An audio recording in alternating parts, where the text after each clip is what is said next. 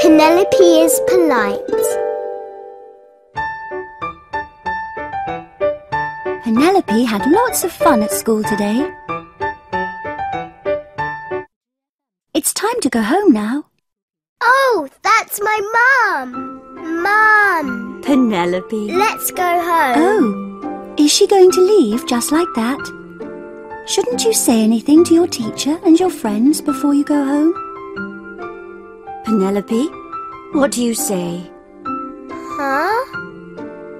Oh, I forgot. Bye. That's right. You say goodbye when you leave. Bye, Penelope. Bye bye. You have to be polite, Penelope. Hey, wait.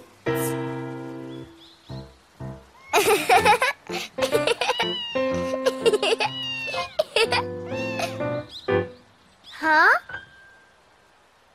Oh. Ah. Oh no! Penelope stepped on the kitten's tail. Is she all right? Um. You're okay. Penelope, when you are sorry, what do you say? I say Do you know what to say? I'm sorry. it tickles. That's right. You say, I'm sorry, when you do something wrong. Penelope. It's Lily Rose on the phone. Oh, I'll ask her to play with me. Hello, Lily Rose. Hi, Penelope. No greeting. Greeting. Mm-hmm. hmm Um, um, ah, good evening. Huh? Good evening. That's for the evening. Oops, I made a mistake. Good afternoon. Good afternoon, Penelope. That's right. You should say good afternoon. Ugh, Uh, I can't find it. Where is it? Mm. Penelope, it's time to go to bed. Mom, Dad, Max is missing. Max is missing. Is he? Yes. Again? I can't sleep without Max. We'll help you find him. Dad, have you found him? Not yet. Oh. Hmm. Now, let's see. Mhm.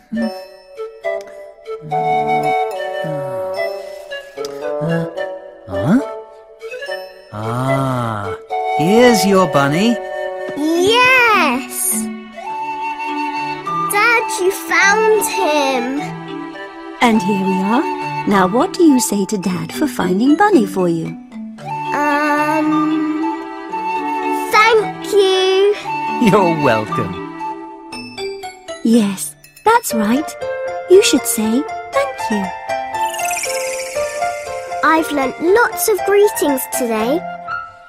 If I see a kitten in the morning, I say good morning.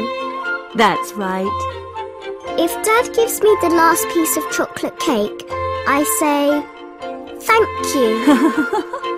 if I scare someone when I sneeze, I say I'm sorry. And when you leave school, what do you say then? I say goodbye. Very good. You've learnt a lot today, haven't you, Penelope? But what do you say now? um, not thank you. Not I'm sorry. Um, good night. Good night. Mm-hmm. Penelope learnt a lot of greetings today.